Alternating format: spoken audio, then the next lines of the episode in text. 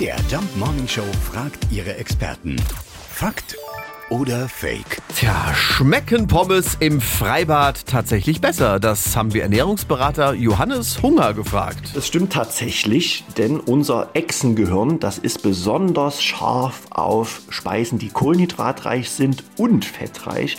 Die senden den größten Belohnungsreiz aus, weil unser Gehirn immer auf der Suche ist nach maximalen Kalorien, um sich maximal fortpflanzen zu können.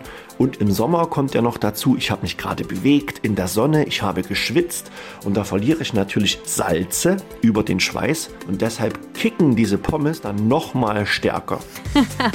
Jetzt haben sie uns erwischt. Ja. Wir gehen auch nur ins Wasser, damit danach die Pommes am Kiosk besser schmecken.